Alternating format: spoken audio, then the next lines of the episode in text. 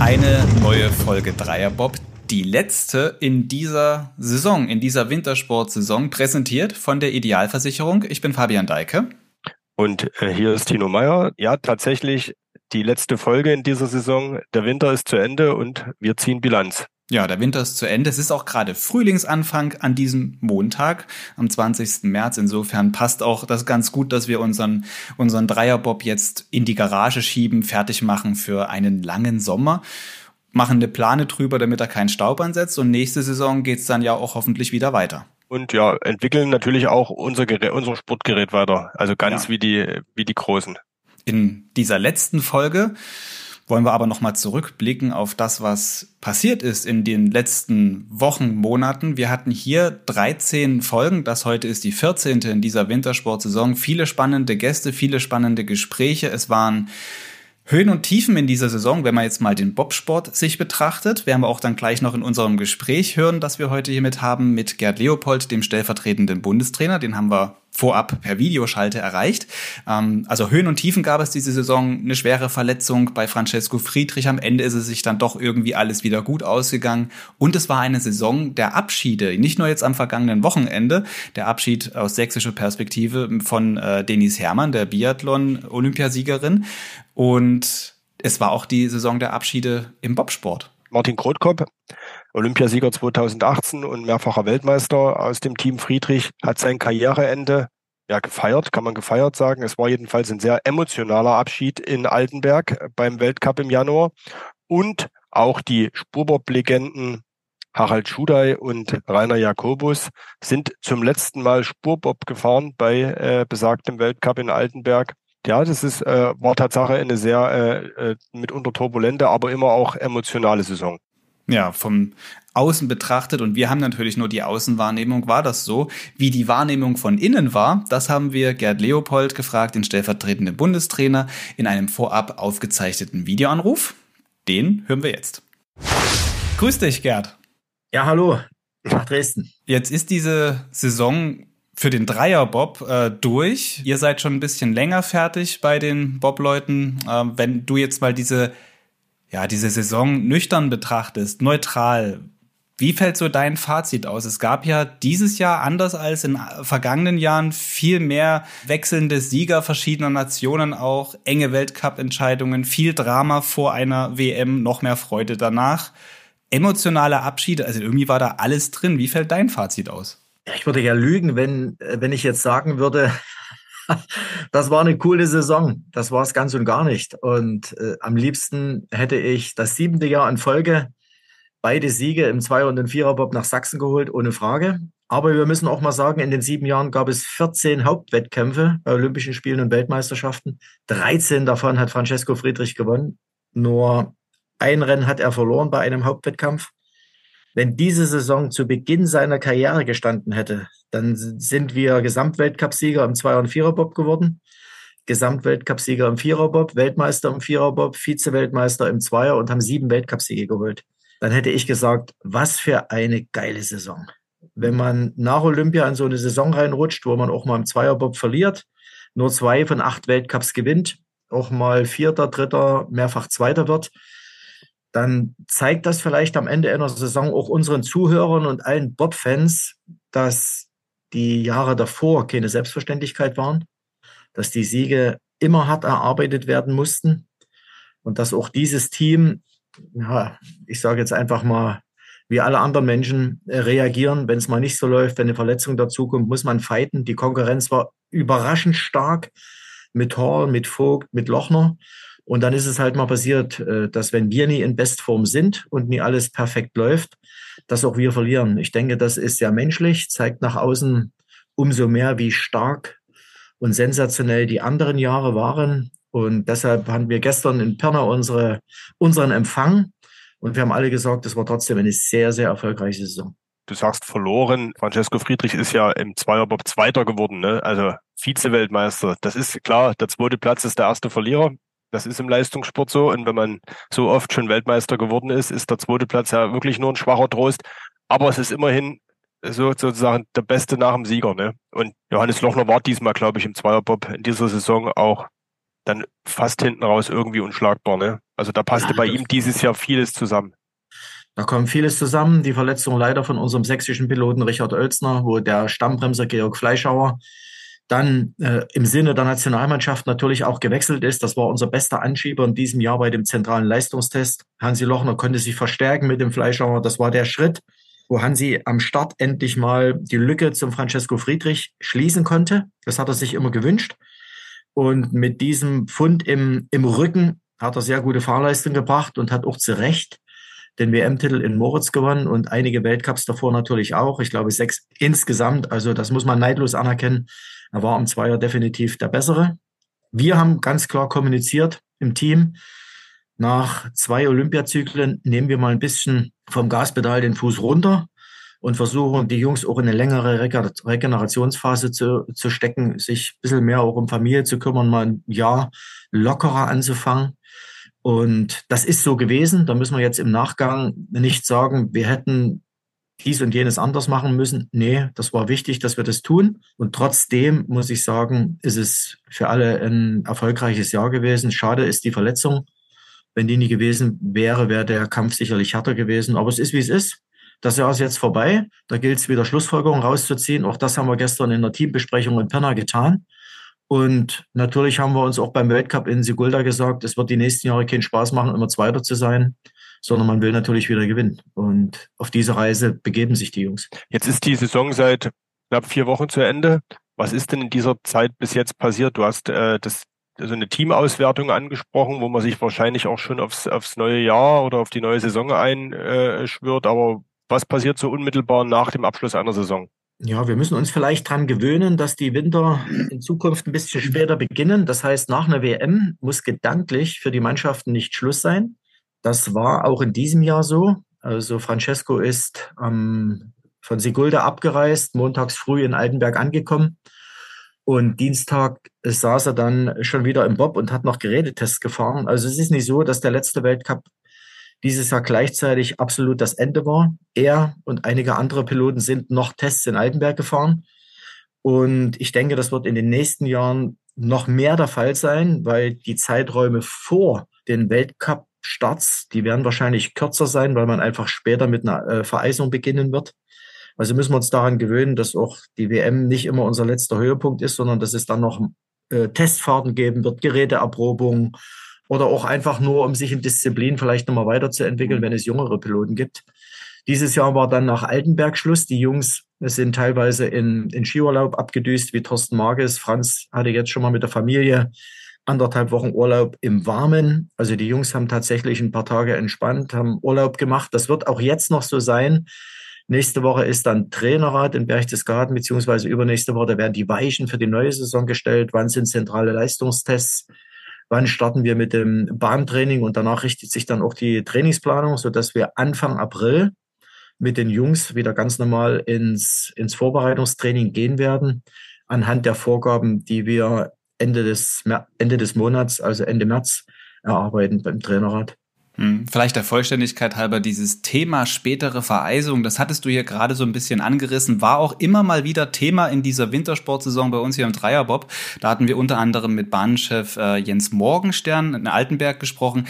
Äh, Hintergrund ist, vielleicht das als Klammer, als kurze Erklärung, weil die Sommer immer länger und äh, die Herbste immer wärmer sind, macht man sich im Bobsport oder in, generell in den Kufensportarten Gedanken darüber, die Saison ein bisschen nach hinten zu schieben, eben später zu vereisen, damit das ähm, ja auch energiemäßig überhaupt funktioniert. Ne? Das ist der Grund, genau, dazu auch einen Beitrag zu leisten und äh, nicht sinnlos Energie im Oktober zu verballern, wo wir manchmal auch sagen müssen, bei 15, 20 Grad Außentemperaturen macht auch das Bahntraining wenig Sinn, mhm. weil die Testergebnisse, die dann bei dem weichen Eis herauskommen, uns auch kaum vorwärts bringen und auch das Bahntraining wenig Sinn macht in der Fahrqualität. Also es macht insgesamt Sinn, die Saison später zu beginnen und wir können eigentlich alle sehr froh sein, dass wir uns endlich dazu durchgerungen haben. Das wird zwar bedeuten, dass auch wir, wie alle anderen Nationen, die keine Bahnen haben, eine sehr kurze Vorbereitung auf die ersten Weltcups haben, aber das müssen wir dann in Kauf nehmen. Und Dinge, die zu erledigen sind, müssen dann einfach ans Ende der Saison gepackt werden. Dann, wenn größtenteils auch noch Winter in Europa ist und es viel einfacher ist, Bahnen zu vereisen und, und Eis auch noch zu halten. Mhm. Also es ist sehr sinnvoll, so rum das zu machen. Aber für die athletische Vorbereitung ist es ja eigentlich besser. Man kann ein bisschen später anfangen, den Sommer länger nutzen, die warme Zeit. Also insofern hat es ja auch Vorteile. Ja, das hat prinzipiell Vorteile, gar keine Frage. Und, und ich sag mal, wenn ihr euch mal vorstellt, Peking, die Vorbereitung der Olympischen Spiele durch die vier Wochen vorgelagertes Bahntraining in Peking, da haben wir Ende September mit dem Bahntraining begonnen.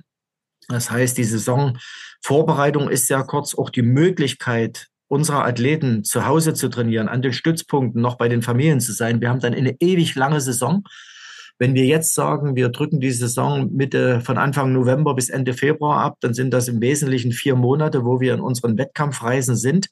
Dann ist das für alle auch ein bisschen entlastender, weil bei uns ist es ja tatsächlich so, wenn wir zu den Weltcups unterwegs sind, dann wird das Auto oder die Kiste gepackt und dann sind wir tatsächlich weg. Und das ist, glaube ich, für alle ein eine sinnvollere Variante, so die Weltcups und die WM zu planen, als über einen Zeitraum von fast äh, fünf oder fünfeinhalb Monaten. Du hast die Sommerpause angesprochen, beziehungsweise äh, die Möglichkeit für die Athleten auch schon mal einen Urlaub zu fahren. Wie wichtig ist diese Pause äh, diesmal besonders äh, für Francesco Friedrich? Seine Saison war ja am Ende dann doch überlagert von der Muskelverletzung, wo man ja zu, in Teilen gar nicht wusste, ob er überhaupt bei der WM starten kann. Es hat dann alles dann doch ganz gut noch hingehauen, aber trotzdem war er sicherlich auch froh, dass die Saison dann zu Ende ist. Ne? Kannst du uns da einen Stand geben? Ist er jetzt wieder endgültig fit oder in, in, in welchem Zustand, körperlichen Zustand ist er? Und wie nutzt er jetzt die Sommerpause? Oder die, die Sommerpause ist ja falsch, die Pause jetzt im, im, im, April, äh, im März und April. Die Frühlingspause. Die Frühlingspause das Aufbau ein bisschen Grundlagentraining gefehlt hat. Das ist sicherlich auch ein Grund, warum vielleicht die eine oder andere Geschichte verletzungsmäßig passiert ist. Das muss man, muss man auch so sehen, also auch kritisch sehen. Dazu habe ich jetzt nicht mehr eine Horde junger Männer um mich rum, die alle irgendwo ihre Freundinnen haben, sondern ich habe jetzt erwachsene Männer äh, um mich rum, fast alle verheiratet, fast alle mit Familien, mit Kindern. Es ist ungleich schwerer, auch dieses Mannschaftstraining so umzusetzen, weil da gehört natürlich auch die familiäre Koordination dazu, die Haupturlaube dazu. Es ist also an viel mehr zu denken und es ist nicht einfacher, auch für die Jungs selber, mhm. so eine intensive Sommersaison durchzuziehen. Also die Herausforderungen, die vor uns liegen, sind ein klein bisschen anstrengender und härter, als das noch vor sechs, sieben Jahren der Fall war wo es darum ging, den Großen, die damals vor Francesco Friedrich rumgefahren sind, richtig in die Hacken zu treten. Ne? Also mhm. jetzt sind wir die, äh, die Gejagten und ihr wisst ja selber, das Sprichwort gibt's ja auch, mal nach oben zu kommen ist relativ leicht. Aber diese Spitze zu halten und immer wieder auf einem Top-Niveau den Leistungssport auszuüben, ist wesentlich schwieriger. Und die Ausgangssituation, um dieses Halten und immer wieder die Erfolge zu erringen, die sind nicht einfacher geworden, sondern die sind natürlich auch mit den Jahren komplexer und teilweise komplizierter geworden. Und jetzt insbesondere vielleicht nochmal diese Verletzung von Francesco Friedrich. Er hatte ja, das hat so, das hat sich über diese WM gelegt, beziehungsweise war das so ein, ein Schatten, der davor war. Ähm, und dann zur WM hat er ja die Leistung bringen können, vor allem dann eben im Viererbob mit dem, mit dem Sieg. Ähm, aber jetzt mal Hand aufs Herz, so eine Verletzung, Inwiefern kann man das dann auch in Anführungsstrichen nutzen für Psychologie, für Pokerspiele vielleicht auch? Oder war das wirklich so schlimm? Nee, oder konnte, konnte man die Konkurrenz auch ein Stück weit damit ja im Unklaren lassen? Ja, das wird sicherlich versucht. Aber in erster Linie müssen wir sagen, dass es für einen Bobfahrer mit, mit, diesem, äh, mit diesem Faserriss da schon eine äh, schwierige Verletzung war. Wir müssen immer wieder gucken, warum passiert das? Und da muss man ein bisschen in die Historie gucken. 2016 vor Innsbruck hatten wir das gleiche Problem. Davor ist Franz gestürzt. 2019 in Whistler, erster Rennlauf im Vierer, Adduktorenverletzung. Davor beim Weltcup in Calgary im Vierer gestürzt. Dieses Jahr gestürzt in Whistler beim ersten Weltcup, gestürzt in Park City im Vierer und beim folgenden Weltcup in Lake Placid dann diese Verhärtung im Oberschenkel-Adduktorenbereich gespürt. Also immer nach diesen Stürzen und das kann sich der Zuschauer ja lebhaft vorstellen, der Zuhörer zu, äh, vorstellen. Passiert ja was, wenn man mit einem mhm. Vierer da bei 130, 140 Klamotten auf die Seite geht. dann wird diese Büchse natürlich ordentlich durchgeschüttelt. Es verstellt sich dies, das System, da steht die Hüfte nicht mehr so ganz genau. Franz hatte in Park City extreme Probleme mit der Brustwirbelsäule. Geschildert hat, hat er das immer so, als wenn hinten ein Messer drin, drin steckt, äh, wenn er da läuft, anläuft beim Starten. Also da passiert was mit den Jungs. Und vielleicht ist es auch so gewesen, dass es uns nicht gelungen ist, nach den Stürzen dieses System wieder so gerade übereinander zu stellen, dass eben Muskelverspannung, Muskelverhärtung sich nicht in der Verletzung niederschlagen. Ich glaube, das mhm. war ein Fehler. Wir müssen also auch in der kommenden Zeit immer mal berücksichtigen, wenn wenn Stürze passieren, und das bleibt ja nicht aus in unserer Sportart, dass man dann genau weiß, passt auf Jungs, wir haben jetzt dreimal die Erfahrung gemacht, dass nach Stürzen äh, größere Verletzungen passieren. Wir brauchen hier mehr Regeneration, wir brauchen eine bessere, noch eine bessere physiotherapeutische Betreuung oder die vom Osteopathen, was nach der Rückkehr von, äh, von Nordamerika vor Weihnachten in der letzten Saison nicht so funktioniert hat. Und dann hat man leider die Verletzung zwischen Weihnachten und Neujahr im Training in Dresden. Also es mhm. gibt schon ein paar Sachen, auf die wir besser aufpassen müssen. Das sind so die Lehren nach äh, dieser Saison und auch der Historie unserer Mannschaft. Und gepokert war das auf keinen Fall. Mhm. Er musste sich also höllisch vorsehen, um bei den Wettkämpfen, wo es ja immer noch um die Startnummer ging für die WM, damit er in Moritz eine späte Startnummer bekommt und nicht die zeitige, sondern dass er sich spät äh, die Nummer ziehen kann. Da ging es also darum, die Weltcups zu fahren und das war immer auf das Messerschneider. Also es hätte durchaus auch Schluss sein können in der Saison und tut ab vor ihm, der Stunden jeden Tag mit der Füße zugebracht hat, der im Athletiktraining sich vorgesehen hat und der versucht hat, der Mannschaft dort auch zu helfen, damit am Ende ein Zweier- und eine Vierer-Weltmeisterschaft äh, zu Buche steht. Und es ist klar, auch beim Zweier mit einer 5-0-2 hat er gegenüber Hansi Lochner und Georg Fleischauer eine super Leistung gebracht. Aber das war einmal abrufbar. Im Vierer muss man wiederum sagen, wenn, wenn drei Jungs mitschieben, ist so eine Verletzung von Franz äh, ein bisschen besser zu kompensieren. Trotzdem haben sie viermal Laufbestzeit geschoben, hatten viermal den höchsten Abgangsspeed. Und im vierten Lauf, wo es eigentlich darum geht, die Sau rauszulassen und mit 800 zurück, äh, Vorsprung das Ding auch wirklich zu ziehen, da hat er natürlich an seinem Bein sämtliche Tapes abgemacht und hat gesagt, jetzt alles oder nichts, ich muss das Ding gewinnen. Und dann kommt natürlich wieder so eine gigantische Leistung raus. Hall verhaut und Franz liefert dort wieder auf den Punkt ab. Mhm. Also das war schon immer auf das Messer Schneide und das war kein Gepoker, sondern das Gepoker ist vielleicht intern so ein bisschen basiert, dass man den anderen Teams vielleicht in dem Glauben lassen wollte, bei, bei beim Francesco geht gar nichts. Also ihr habt also den Friedrich, könnt ihr ausklammern, da wird nichts funktionieren. Und dann steht er plötzlich da und schiebt mit. So diesen Aha-Effekt. Das ist vielleicht das Einzige, was man so als Pokerspiel benutzen wollte. Aber von der Verletzung her war es tatsächlich eine Extreme. Mhm.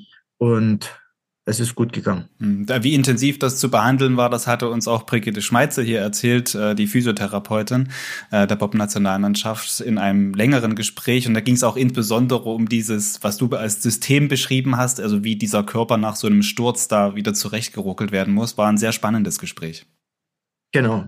Und vielleicht ist das auch für einen, einen Sportler, der relativ geradlinig beschleunigen muss, zwar seitlich am Bügel eines Bobs, nochmal anders zu werkstelligen, als wenn ich zum Beispiel ein Fußballspieler wäre, der ständig mit dem Bein auch im Ball spielen muss, mit einem Innenriss und schlagen muss. Das ist sicherlich anders als bei uns. Bei uns ist es glücklicherweise so, dass wir das mit entsprechenden Tapes einigermaßen kompensieren konnten. Und in anderen Sportarten ist es vielleicht eine Verletzung, die den sportlichen Hauptwettkampf gar nicht zulässt. Bei mhm. uns ist das so noch möglich gewesen, aber wie gesagt, jeder Weltcup war wirklich auf das Messers Schneide und es hätte uns aus für das ganze Team bedeuten können. Umso mehr, hast, dass Franz sich dann so reingeklemmt hat.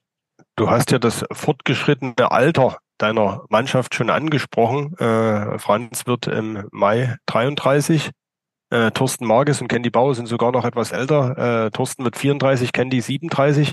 Machen beide bis Olympia 2026 weiter. Bei Francesco Friedrich wissen wir es ja, der hat es ja äh, äh, klar kommuniziert, dass er dort auf jeden Fall wieder antreten wird und um eine fünfte olympische Goldmedaille kämpft. Äh, wie sieht's da mit den beiden etwas älteren Herren sozusagen hinter ihm im Bob aus?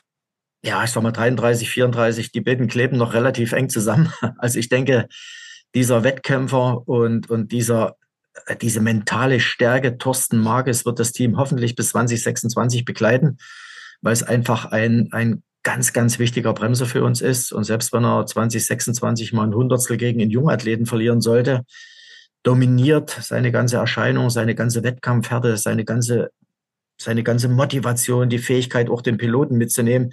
Also der Junge, wenn er einigermaßen gesund ist, wird 2026 schaffen, da bin ich mir sehr sicher. Er ist auch im Großteil von Verletzungen verschont geblieben, hat einen guten Körper.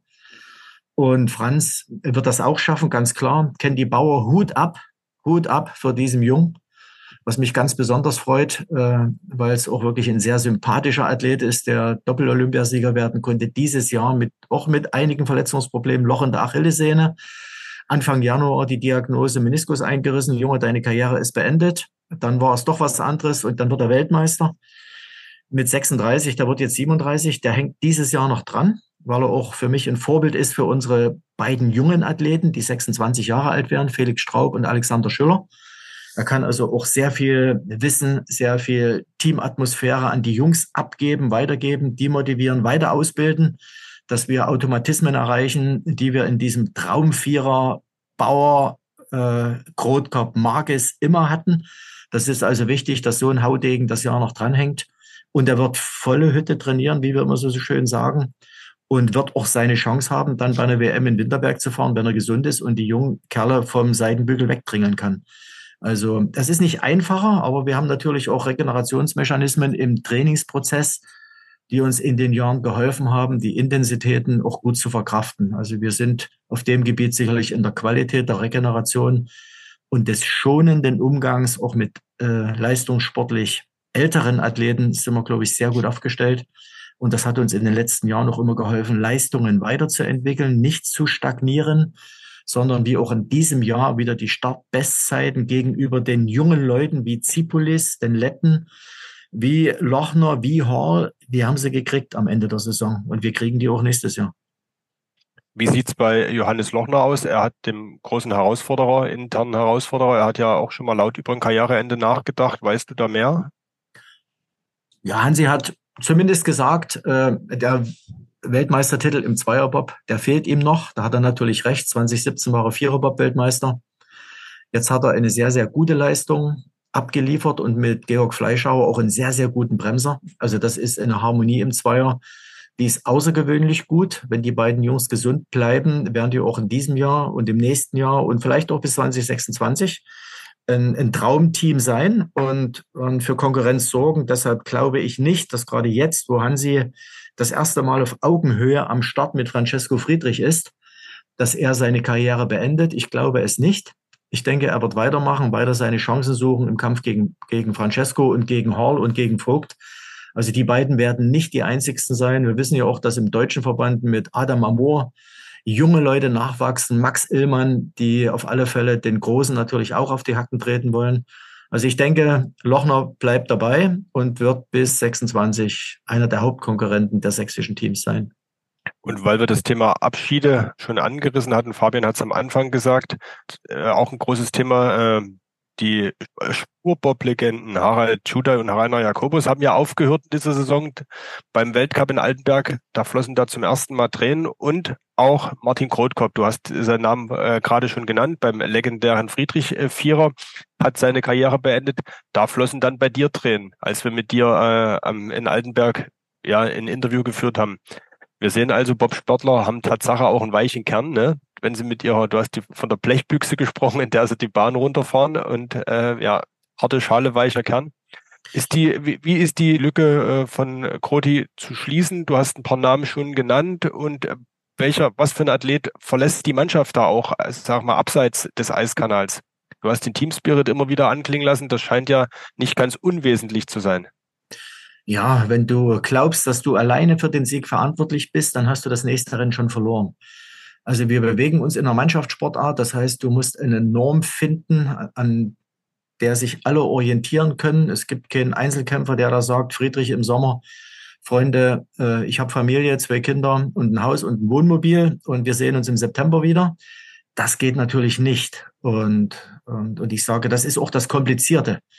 Diese mittlerweile auch dieses private Umfeld zu Hause so bei allen auf den Punkt zu bringen, dass wir uns ganz extrem ordentlich sauber auf eine Saison vorbereiten. Und ein Mann wie Kroti, der ist für den Moment gar nicht zu ersetzen, weil es einfach ein, äh, ein hochintelligenter, leidenschaftlicher Athlet ist, der, ich habe immer so manchmal gesagt, ein, zwei Jahre zurück, so ein kleiner Mannschaftskapitän, der sehr gut kommunizieren kann im Team, der, wenn es mal hart auf hart kommt, auch immer wieder die Spannung aus dem Team rausnehmen kann, der ein guter Moderator ist zwischen den Jungs. Das war auch gestern so in Pirna, wenn er mit dazwischen sieht, der hat immer kluge Ideen, äh, wie wir da vorgehen können bei manchen Entscheidungen.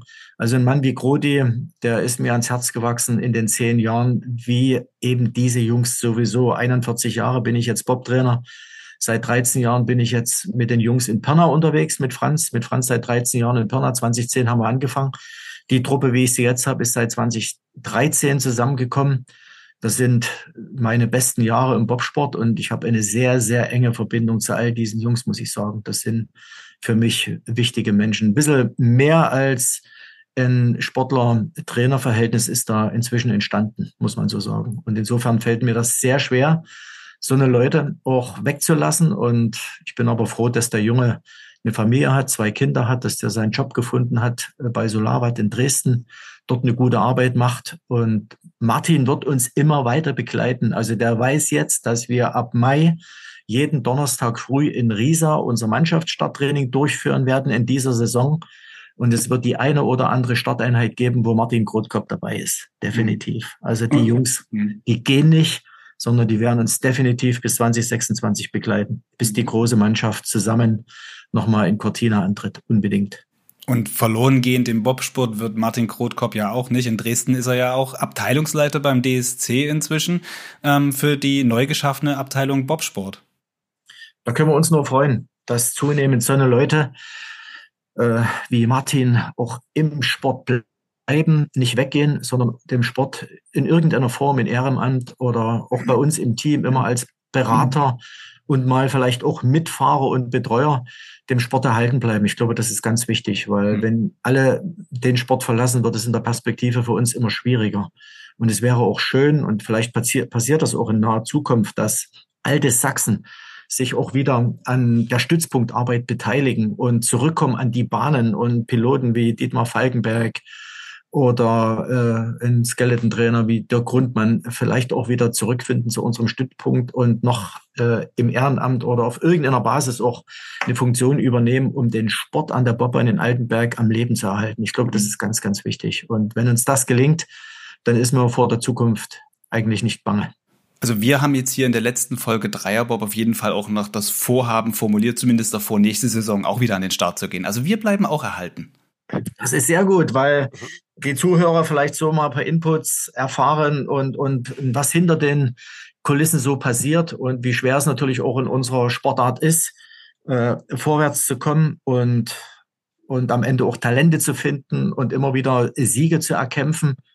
Also das ist sicherlich nie einfach. Gerade auch die Talentsichtung und Talentfindung ist ganz wichtig und sollte einer diesen Podcast hören, der sagt, ich könnte es ja auch mal mit Bob probieren, dann kann ich nur sagen, ruft uns an, setzt euch mit dem RBSV oder dem Oberbernburger Verein in Verbindung, meldet euch an, probiert euch aus in dieser, in dieser Sportart. Also wir sind für jeden Interessenten, der vielleicht auch ein bisschen sportlichen, sportlichen Rückhalt hat und, und vielleicht aus der Leichtathletik kommt und bei uns die Perspektive sieht, dankbar.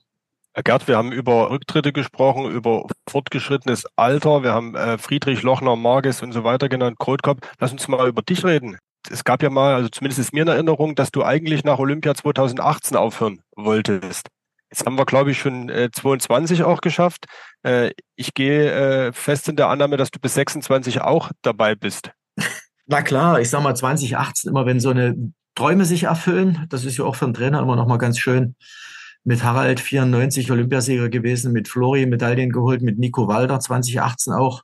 Das sind ja immer auch Meilensteine in so einem Trainerleben. Und ich war immer so ein Verfechter davon, dass ich sage, das kann schon mal passieren, dass man einen Athleten zum Olympiasieg führt. Der, der das schon mehrfach geschafft hat, und da gibt's ganz andere Kollegen als, als mich jetzt, gibt's bestimmt viel bessere und viel erfolgreichere Trainer. Aber wenn man das das zweite Mal schafft, dann, dann ist vielleicht doch ein bisschen System hinter der Arbeit. das war so bis 2018 meine Motivation. Dann diese, diese Jungs alleine zu lassen, geht gar nicht. Also war 22 natürlich ein Ziel. Es hat noch keiner geschafft im Bobsport an zwei Olympiaden hintereinander beide Disziplinen zu gewinnen. Das war ein Ziel, das haben wir auch erreicht. Jetzt zu sagen, 2026, dreimal hat es sowieso noch keiner geschafft. Also ist auch wieder ein Ziel, aber ich muss da auch ganz ehrlich sagen, das geht mir wie mit meinen eigenen Kindern und meiner Familie. Die Jungs sind, die Jungs sind auch mein, mein Leben, muss ich ganz ehrlich sagen. Ich würde mich für jeden in die Bresche schmeißen, egal bei welchen Problemen privater Natur oder beruflicher. Es lohnt sich immer für diese Jungs zu kämpfen, mit denen ich so viel tolle Zeit verbringen konnte. Insofern ist es ganz klar, da haben wir kurz drüber gesprochen, es geht bis 2026 weiter. Und ja, und dann wird man sehen. Dann muss man gesund sein. Und wenn, wenn man noch die Energie für die verrückten Jugendlichen hat, dann kann man ja auch nach 2026 sagen, es gibt auch noch genügend Arbeit in, im Nachwuchs, wo man vielleicht Erfahrung weitergeben kann. Wichtig ist, dass die Leidenschaft da ist, dass man im Inneren brennt, dass man Energie hat, dass man immer vorwärts guckt, dass man Neues in die Trainingssysteme einbringt, dass man nicht nur mit den alten Zöpfen weiterarbeitet, sondern immer wieder bemüht, äh, gerade die Trainingsälteren mit neuen mhm. Reizen auch nochmal vorwärts zu bringen. Ich glaube, das ist wichtig. Wer da müde wird, der muss aufhören. Ne? Aber mhm. eins, zwei, drei, wir sind gesund. Also geht das definitiv bis 2026. Und dann und, sitzen wir vielleicht wieder beim Dreier und können uns überlegen, wie wir weitermachen. Genau, und, und alte Zöpfe, alte Zöpfe hast du ja auch nicht. Also das, da, da ist Tino vielleicht eher der Kollege. Aber äh, anderes Thema. Mir fällt die Überleitung tatsächlich, weil wir gerade so ähm, ja, am Vorausblicken sind, aber mir fällt die Überleitung schwer, aber weil wir am Vorausblicken ja auch sind, da gehört ein anderes Thema mit noch dazu, das vielleicht abschließend das eher unangenehm ist. Dieses Thema ploppte so im Januar auf und beschäftigt inzwischen die ganze Sportwelt, sowohl im Winter als auch im Sommersport, die Rückkehr russischer und belarussischer Athleten. In manchen Sportarten ist das auch sogar schon vollzogen. Wir hatten hier neulich im Podcast mit äh, einer Fechterin, mit Lea Krüger gesprochen und in ihrem Sport werden sogar jetzt demnächst Wettkämpfe in Moskau ausgetragen. Also dort ist das schon Realität, dass auch Russen wieder zurück sind. Wie beobachtest du diese Diskussion, die jetzt wirklich seit Januar ja unheimlich Fahrt aufnimmt? Da geht es um die Rückkehr vor allem im Sommersport bei Olympia 2024, aber es betrifft ja genauso den Wintersport mit. Ja, klar, vermisst man die Athleten. Ne? In Gajdukiewicz, ein junger Mann, der in Peking da gerade den Kopf rausgesteckt hat. Das gibt's natürlich auch im Skeleton. Bereich überall, im Wintersport, aber auch in anderen Sportarten fehlen die Athleten. Es ist traurig, dass die Gesamtsituation in Europa äh, uns zu solchen Entscheidungen geführt hat.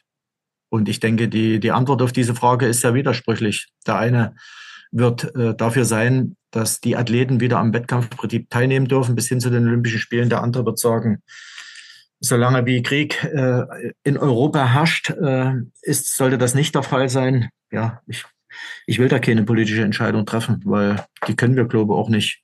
Das ist eh gespalten genug und die Diskussion ja auch im IOC. Man hört es ja gerade jetzt wieder über die Teilnahme bei den Olympischen Spielen äh, sind natürlich immens. Es ist auf alle Fälle so, wir treten in Whistler mit, äh, beim ersten Weltcup mit neun Teams an. Ne? In Whistler mit neun Teams beim ersten Weltcup.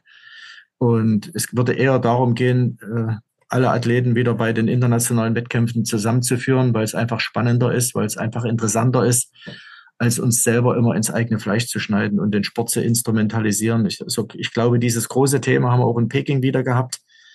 Äh, das sollte nicht am Sport hängen, das sollte, und die Entscheidung sollte man bitte auch nicht auf den Sport zurückschieben, sondern die sollte im Vorfeld von den Politikern getroffen werden. Mhm. Das wäre einfach wichtiger.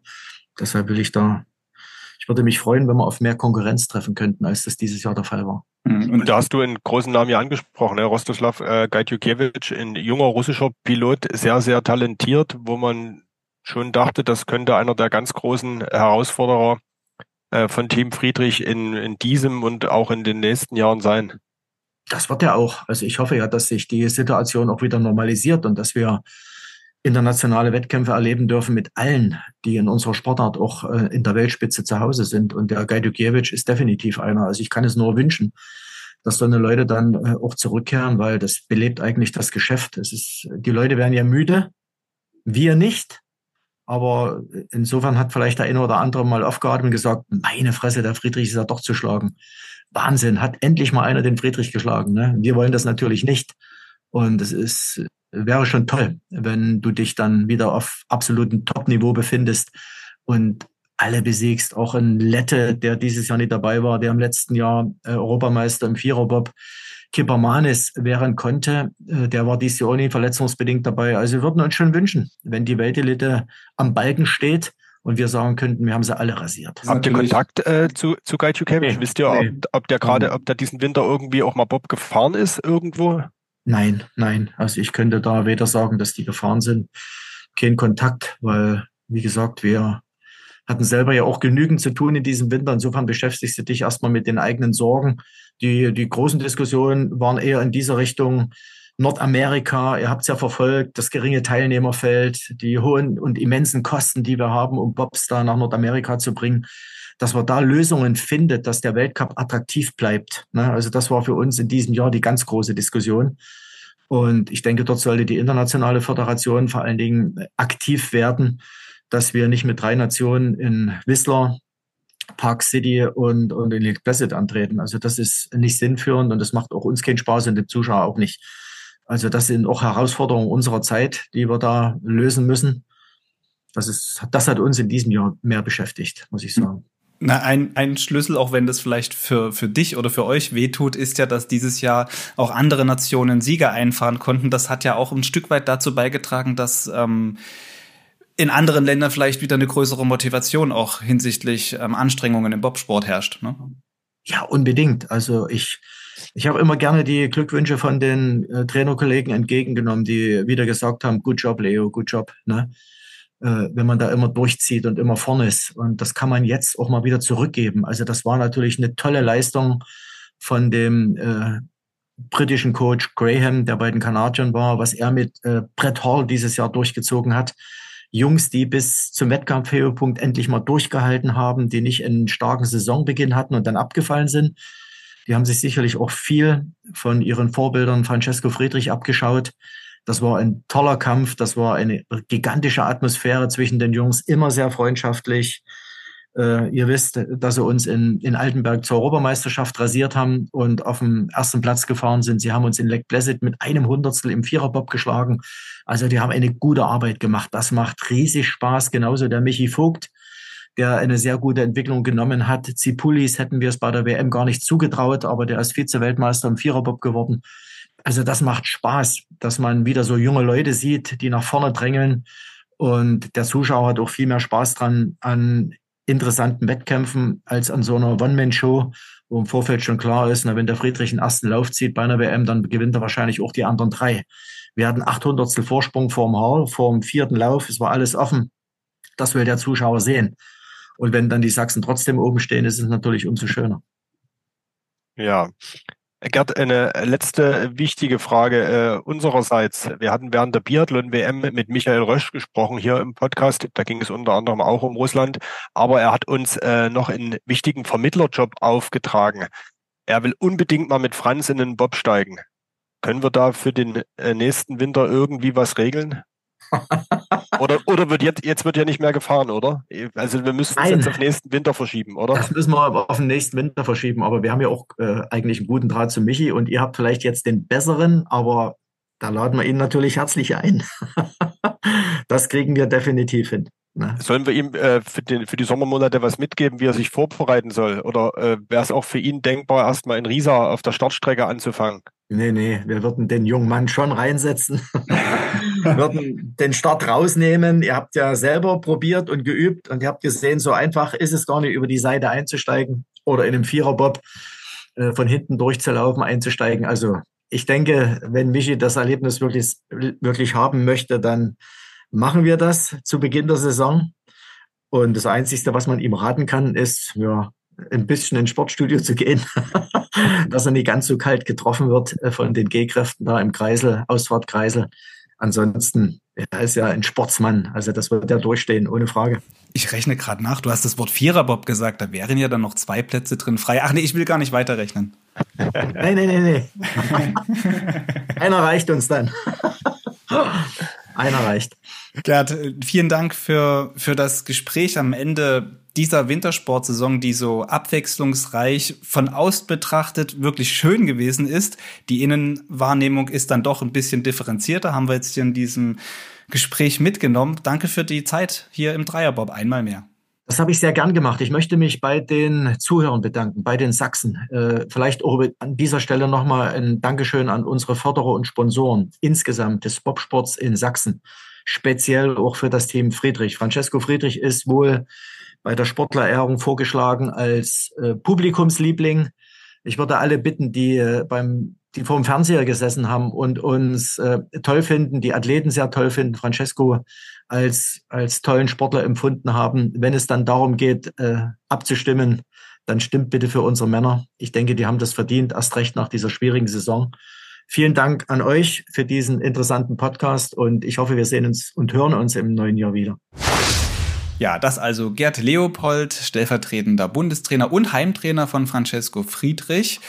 War noch mal ein langes Gespräch äh, zum Abschluss dieser Saison und wir packen jetzt auch so langsam und so langsam unsere Sachen zusammen, aber auch nicht zu tief äh, weit hinter in die Bob-Garage, sondern schon griffbereit. Wir bereiten uns natürlich auch, weil ein guter Wintersportler im Sommer gemacht wird, die nächsten Monate schon auf die nächste Saison vor. Bestenfalls dann wieder auch mit dem Dreierbob. Da hast du vollkommen recht, Fabian. Dem ist nichts hinzuzufügen. Und auch wir bedanken uns natürlich äh, fürs Zuhören in den vergangenen Monaten und sind dann ziemlich sicher im Oktober, November wieder da, wenn die Wintersportsaison 2023-24 beginnt.